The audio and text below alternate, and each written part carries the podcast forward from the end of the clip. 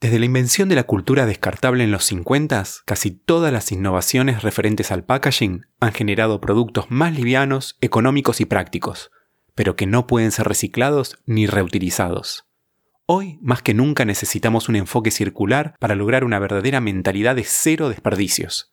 El packaging puede ser un importante aliado para evitar el desecho, el diseño de packaging no solo se debe enfocar en el envase, sino en todos sus procesos asociados, desde la fabricación, el transporte, la distribución y el descarte. Nuestro objetivo como diseñadores debe ser envolver alimentos perecederos en envases perecederos.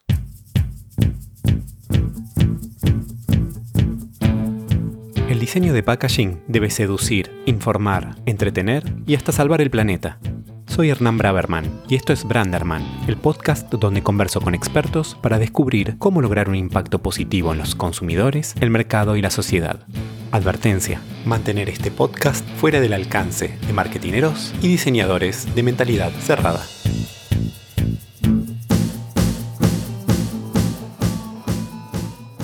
¿Cómo puede el diseño de packaging sostenible colaborar para salvar el planeta? Hoy tuve el lujo de conversar con Paul Folks Arellano, Paul es un consultor británico, fundador de la consultora Circuton, enfocada en innovación, capacitación y liderazgo circular.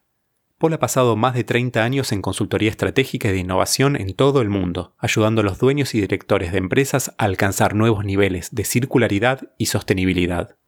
Es fundador de Sustainable Design Alliance y asesor de A Plastic Planet, Sustainable Lifestyles Awards y New Entrepreneurs Foundation. En este episodio conversamos acerca de cómo cree que podemos rehabilitarnos de nuestra adicción al plástico. Reflexionamos sobre cómo ayudar a las marcas de consumo masivo y sus líderes en la transición hacia un modelo de economía circular. También me contó acerca de los nuevos materiales sostenibles que veremos de forma habitual en el packaging dentro de 10 años. Con ustedes, Paul Folks Arellano.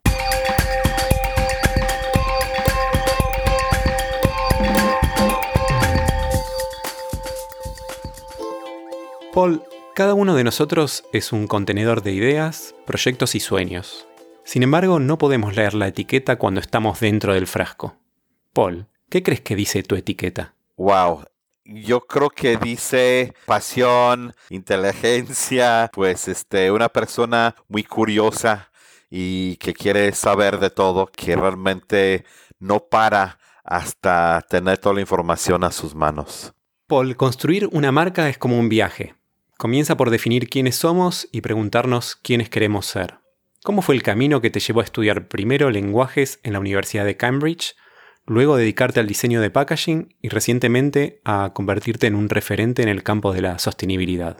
Uh, pues sí, sí se puede ligar todo esto, yo creo, porque a fin de cuentas, este, yo desde muy chiquito quería explorar el mundo. O sea, estuve súper interesado en, en ir al extranjero porque cuando yo nací en los años 60, nadie viajaba al extranjero más que muy poquita gente. Y subí un avión, eh, yo creo que en el año 71 fuimos a la isla de Mallorca y les, les dije a mis papás, oye, pues no hablan inglés, qué es lo que hablan, este es español hoy, qué interesante. Yo quiero, yo quiero aprender español. O sea, yo tenía como siete años y quería aprender español. Empecé a darme cuenta que con estos idiomas tú podías viajar solo, hablar con la gente, hasta pedir una limonada en una tienda. Esa curiosidad, pues pude realmente empezar a viajar por mí mismo.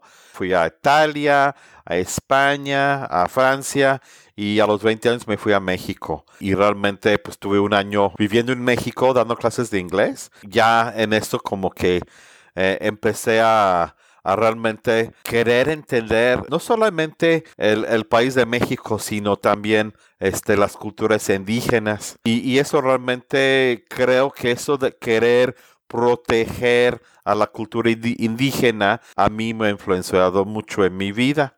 Luego lo del diseño, pues es otra historia. Yo pues siempre me ha gustado mucho el arte y uno de mis mejores amigos es diseñador industrial.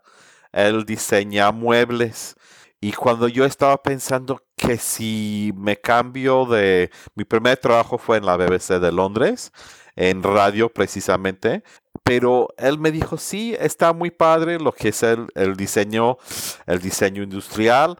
Y él es el que me animó realmente a, a, viendo sus trabajos, viendo lo que él estaba haciendo. Él hizo maestría en Royal College of Art. Era lo que a mí como que me encaminó, o sea, vi la forma de poder trabajar en diseño. Fue por una cosa así de una oportunidad y él es el que me persuadió que sí. ¿Y cómo fue específicamente que entraste al mundo del diseño de packaging? Yo estaba en la BBC. Otro amigo estaba trabajando en, revistas y tuve la oportunidad de entrar en Design Week, una revista que todavía existe eh, aquí en Inglaterra pude entrar en el equipo comercial. Estando en Design Week, me fascinó, o sea, realmente el mundo del diseño. Estaba yo en muchos eventos, trabajaba con agencias de diseño y, finalmente yo decidí que yo quería trabajar en una agencia de diseño y escogí uh, una agencia que se, llama, se llamaba Packaging Innovation. Hoy en día se llama PI Global y ellos eran realmente pioneros en diseño industrial para packaging y dije, yo quiero trabajar ahí. Me puse en contacto con la gente de Packaging Innovation. Yo creo que en unos tres semanas ya me habían hecho la oferta, las tres entrevistas, la oferta, todo. Fue muy, muy rápido. ¿Cómo ha evolucionado tu visión del diseño de packaging en todos estos años? ¿Crees que cambió tu perspectiva cuando empezaste a interesarte por este tema de la sostenibilidad? Muchísimo, muchísimo. Yo me acuerdo cuando en 89, cuando yo empecé en Packaging Innovation, realmente éramos expertos en diseño con plásticos. Estamos trabajando en PET, unas formas que en ese entonces casi no era posible, o sea, podíamos diseñarlos, pero no fabricarlos y tuvimos que trabajar mucho con proveeduría para lograr los diseños que habían diseñado. En ese entonces no se podía reciclar el plástico. O sea, esto a los que la gente hoy en día a lo mejor dicen, ¿Cómo es posible? Pero en ese entonces no había reciclaje comercial de plásticos en 89. Era unos experimentos en laboratorios. La gente lo comentaba en las revistas. Aún en ese entonces la gente empezó a rechazar los plásticos. Como por ahí de 91, yo me acuerdo que muchos clientes venían, había lo que se llama el decreto Topfer en Alemania realmente nosotros en Inglaterra ya estábamos leyendo sobre eh, el rechazo de, los envases en Alemania. La gente dejaba los cartones de pasta de dientes en los supermercados. Estaba el Partido Verde muy fuerte en Alemania. En ese entonces ya empezamos a pensar mucho en la ecología, en el reciclaje. Entonces ya con todo los crisis que tuvimos en los años 90 y crisis económicos, la gente empezó a realmente olvidarse de todos los logros en cuestiones de ecología, en cuestiones de cambio de materiales. Se perdió un poco ese camino que estábamos llevando a principios de los años 90. Paul, ¿crees que los package designers somos en realidad garbage designers? No, para nada. Una cosa que yo aprendí muy joven es que el diseñador quiere cambiar el mundo. El diseñador quiere hacer un mundo mejor. Nadie, nadie, nadie que, que, estudia diseño, que practica diseño quiere hacer basura o garbage o trash para nada. A fin de cuentas, muchos materiales que pueden ser tóxicos o complicados para reciclar, etcétera, son buenos en otros aspectos. Es un debate hoy en día más y más complicado porque más que sabemos de cada material, de cada proceso, de cómo manejar lo que tenemos cuanto a comida, cuidado personal, detergentes, etcétera nos damos cuenta que hay muchas soluciones en cuestión de materiales y, para nada son basuras, son todos muy útiles. Lo que tenemos que hacer es buscar lo idóneo para el planeta y realmente buscar lo que el planeta puede digerir o ingerir o compostar. A fin de cuentas, yo creo que los diseñadores son la solución de todo esto que estamos experimentando ahorita en cuestiones de sostenibilidad. ¿Qué es lo mejor y qué es lo más difícil de ser un abanderado de la economía circular? Curiosamente, yo siempre he tenido, desde conocer el término economía circular y ver un diagrama, siempre lo he entendido, porque yo conocí el concepto por medio de un diagrama, de un gráfico. La mayor parte de la gente oye economía circular sin ver el diagrama y con pictogramas que te muestra cómo es, es difícil de entender y esto para mí es una gran demostración de la importancia del diseño, de la comunicación. Entonces para mí lo más difícil es explicar la economía circular con palabras. Lo más difícil ahorita en, en 2020 es la educación del público, pero también de la industria, de la gente que trabaja en las grandes empresas. Esto es lo que es más difícil. Todo el mundo entiende que si no desperdicias, tienes un mejor resultado. ¿Cómo ayudas desde tu nueva consultora a las marcas de consumo masivo y sus líderes en la transición hacia un modelo de economía circular? Básicamente en Circuitón lo que estamos haciendo realmente son, son dos elementos. Una parte es lo que llamamos educación y aprendizaje. Y a la vez tenemos otro elemento, pues realmente le llamamos el coaching, donde realmente estamos ayudando a los altos directivos a poder llevar, llevar a cabo los programas de sostenibilidad que ellos tienen en mente. Porque realmente si yo pienso en 30 años de talleres de innovación, muchas veces donde tropieza, donde no avanza el proyecto, es porque las personas que están encargados del proyecto no tienen el apoyo de su empresa. No solamente estamos ayudando con los programas de economía circular, sino estamos proveyendo el apoyo de personas muy capacitadas en lo que llamamos el Systemic Leadership Coaching. Estamos hablando de que un programa de Circuitón puede ser entre 6 o 12 meses. O sea, no es un taller y adiós, es un programa continuo de mejora en cuanto a la economía circular. Es un maratón porque todas las empresas hoy en día son lineales, no son circulares. Es difícil, es un maratón. Los clientes tienen que tener mucha paciencia porque los grandes resultados se dan con mucho entrenamiento, se dan con paciencia. Cuando nos enfocamos en el packaging, ¿qué pasos debemos tomar para alejarnos del actual sistema lineal, curvándolo a un sistema circular? Lo inicial es auditoría tenemos que auditar no solamente los materiales, sino también los procesos de manufactura. Tenemos que auditar cómo se desechan los materiales, cómo se pueden aprovechar de tanto energía, materiales, mano de obra, sin que escape de recursos del círculo. Tenemos que auditar, entender y dominar perfectamente estos temas. Mucha gente empieza a querer curviar sin entender lo que están curviando.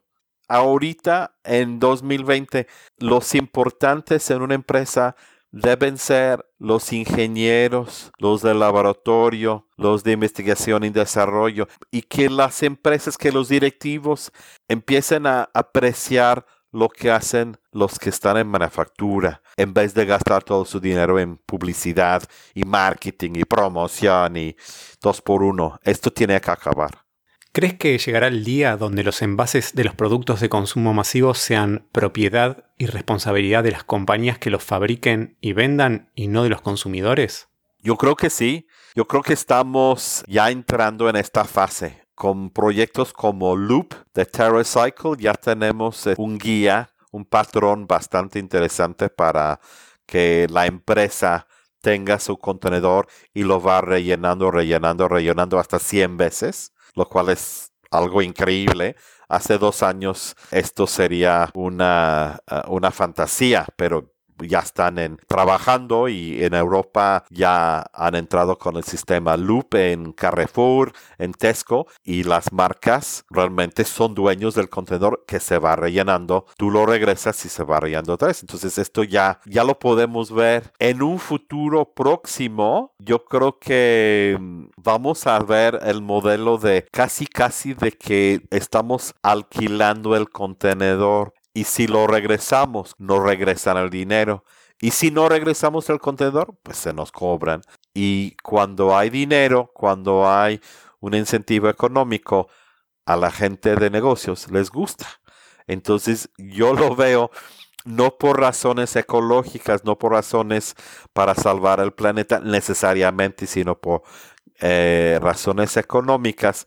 Los supermercados están muy interesados en estos sistemas y aparte es una venta como limpia.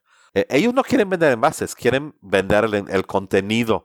Y donde lo estamos viendo mucho es en cuidado personal.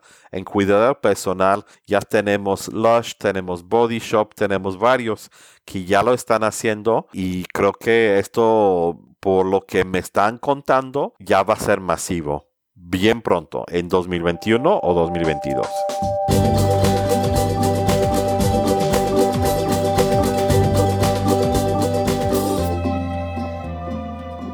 ¿Qué define para vos un diseño de packaging sostenible? ¿Cuáles son sus principales ingredientes?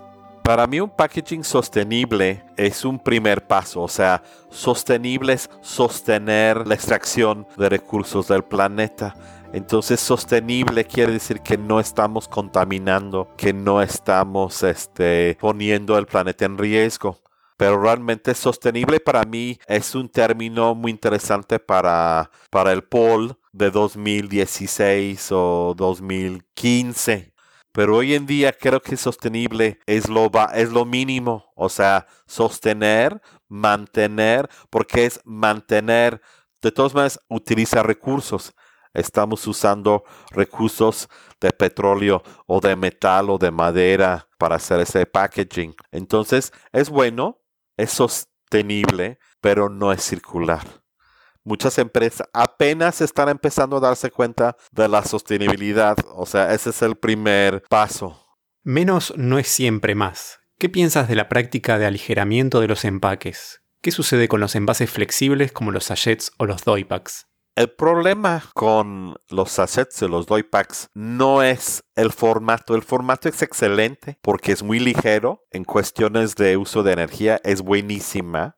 El problema es el material porque el material económicamente no se puede reciclar. En un laboratorio sí se puede reciclar, pero no tiene valor. Y aparte tenemos el problema de los microplásticos y a fin de cuentas no hay forma de capturar eh, los residuos, no hay forma de capturar esos plásticos. Entonces el formato en sí es excelente y me encanta la idea de minimizar el packaging y aparte se puede hacer estéticamente cosas muy bonitas con ese formato. Entonces, ¿cuál es la solución? Pues buscar un mejor material ¿Qué tal si podemos hacer ese mismo formato de un extracto de pino, un aceite de pino, por ejemplo, que se puede después convertir en, papel o hacerse un cartón? ¿Qué tal si lo podemos hacer con una nanoestructura de metales, por ejemplo? Y esto lo estuve investigando con profesores en Nuremberg y universidades alemanas y teóricamente es posible. ¿Qué tal si lo podríamos hacer con una estructura cristalina tipo vidrio que se ve todo brillante pero no se rompe es flexible? Lo que nos está impidiendo es el pensar en los materiales que se inventaron en los años 50 estoy leyendo un libro que se llama Material Value de la doctora Julia Goldstein. Y cuando vi su calendario de cuándo se inventaron los diferentes plásticos que hoy en día utilizamos, es sorprendente. En los años 50 son materiales con una tecnología básica. Imagínense que tuviéramos celulares con tecnología de los años 50 lo que necesitamos son materiales de 2020, de 2025, de 2030. Y los estamos empezando a ver, los estamos empezando a, sentir. Pero ahí está el problema. No el formato que está súper para mí, sino el material que es, o sea, es una tecnología viejísima, el plástico. No es nada moderno. Paul, tú eres asesor de la campaña Plastic Planet. ¿Cómo crees que podemos rehabilitarnos de nuestra adicción al plástico?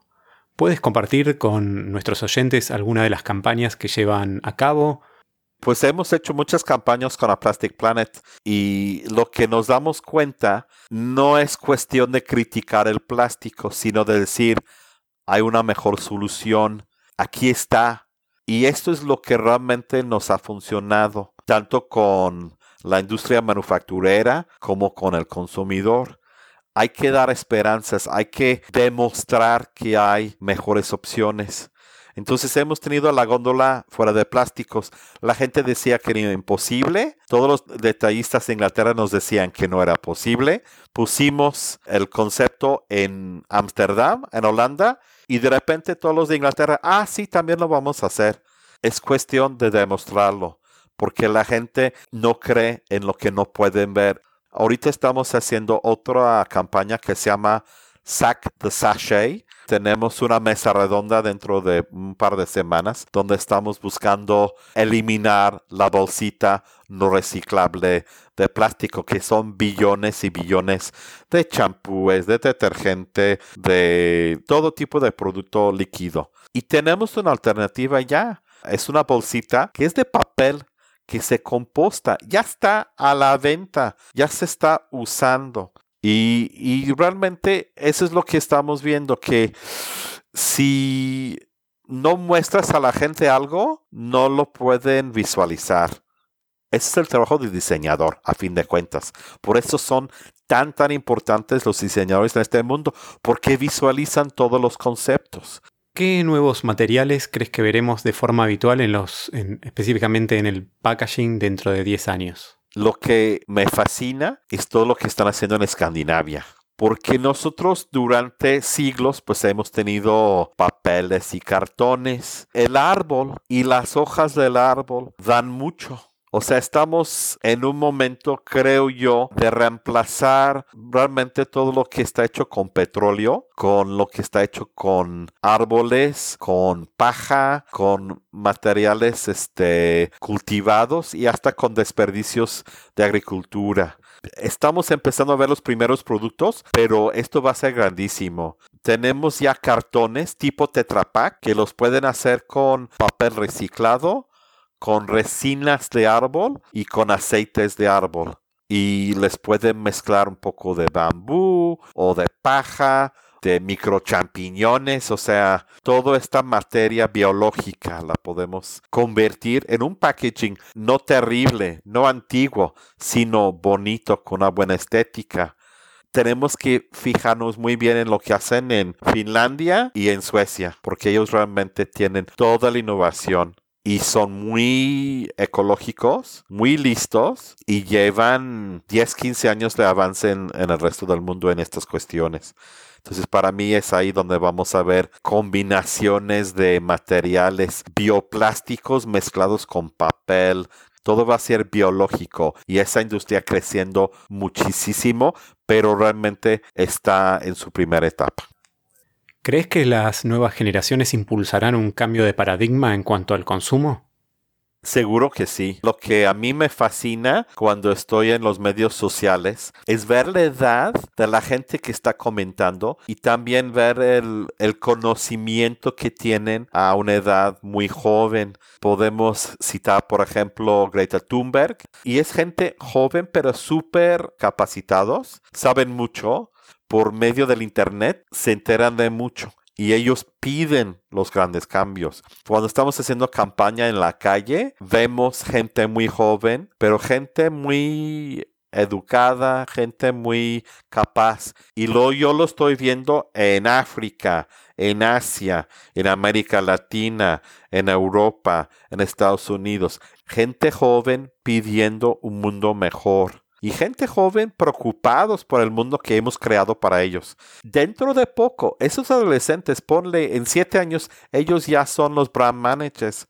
Ellos van a hacer las decisiones las futuras generaciones están súper interesados en un mundo mejor y creo que lo vamos a ver expandir rápidamente. ¿Por qué? Por los medios sociales. Lo que hoy en día están haciendo en, por ejemplo, Nueva Delhi, mañana lo pueden hacer en Los Ángeles y viceversa. ¿Cuál es el peor crimen de diseño de packaging en términos de sostenibilidad que hayas visto o que hayas cometido? Yo creo que lo peor que he visto es muchas veces en las tiendas de libre de impuestos. Utilizan kilos y kilos de plástico para vender y cubren la botella de vidrio que ha ganado premios. Eso sí que es un crimen.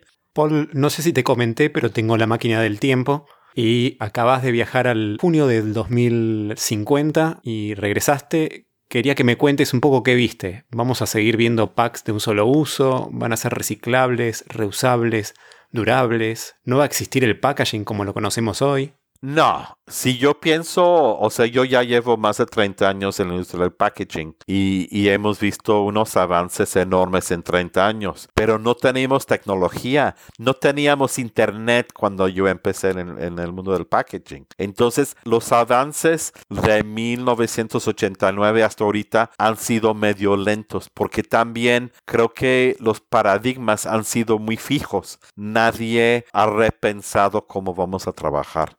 Entonces yo creo que para el año 2050 vamos a tener unas soluciones sin packaging extraordinarios y creo que las vamos a tener dentro de dos años. A mí ya me están hablando de un proyecto en el norte de Inglaterra donde tu comida te llega caliente cocinado por un robot dentro de un vehículo eléctrico y tú sales con tu plato a que te sirven el robot te sirve en tu plato de tu cocina. Porque está, y también eso es súper ecológico, porque tú no estás cocinando no estás desperdiciando materiales y lo que queremos es comer comida buena, caliente, y te llega a tu casa. Entonces es una es algo que va a salir, ya están trabajando en eso. O sea, no es el 2050. Imagínense que vamos a tener el 2050. Entonces creo que va a haber mucha yo creo que va a haber mucha comida caliente llegando a tu casa sin packaging. O, o vamos a salir a la calle y vamos a llegar 50 metros y vamos a, encontrar un carrito de comida vegan sin packaging. No sé cómo va a estar. Y tú te llevas tu propio vaso para tu bebida. Entonces, esto es por un lado. A la vez, vamos a ver unos packaging súper sofisticados en nuevos plásticos. Plásticos hechos de lignina, de celulosa, plásticos hechos de cristales y grafi, grafeno, eh, nanoestructuras que van a ser para los este, cuidado personal, medicamentos, artículos electrónicos donde el empaque mismo sirve como pila para tu teléfono, etcétera, etcétera. Siempre en un mercado hay dos caminos. El camino de minimalismo, de quitar todo, y el camino de maximalismo donde todo tiene su papel yo sigo mucho a una organización que se llama IPIA, que es la Asociación de Packaging Inteligente y ellos tienen unas super ideas también de cómo vamos a tener el packaging en el futuro. Y hasta ahora esto ha avanzado muy lentamente, pero creo que va a ser algo extraordinario, porque la verdad, lo que tenemos hoy en día para la persona de 89 es extraordinario. Paul, me quedó clarísimo que estás seguro de que el diseño y la innovación van a salvar el planeta. ¿Cuál es tu próxima aventura? Mi próxima aventura es viajar virtualmente a todos los continentes de este mundo para impulsar la economía circular. Eh, yo pensaba hace seis meses que tendría que estar constantemente en avión para poder hacer mi trabajo, porque las cosas realmente se hacen mejor cara a cara. Sin embargo, en los últimos tres meses he estado en conferencias en Viena, en Estados Unidos, eh, he hecho llamadas con Australia, con Hawái, con muchos países. Si tenemos algo mejor, una conversación en realidad virtual, podemos hacer todo sin salir esto es mi aventura, la aventura virtual de entrar con muchas empresas, con mucha gente, muchos mucha gente de campaña, pero desde mi computadora y poder cambiar el mundo más rápidamente porque no tenemos que viajar físicamente. Paul, muchísimas gracias. No sé si hablé con el Paul actual o el de aquellos siete años que quería seguir viajando por el mundo. Te pido para tus últimas palabras que sean por favor en inglés, así me creen que estuve hablando con un inglés y no con un mexicano.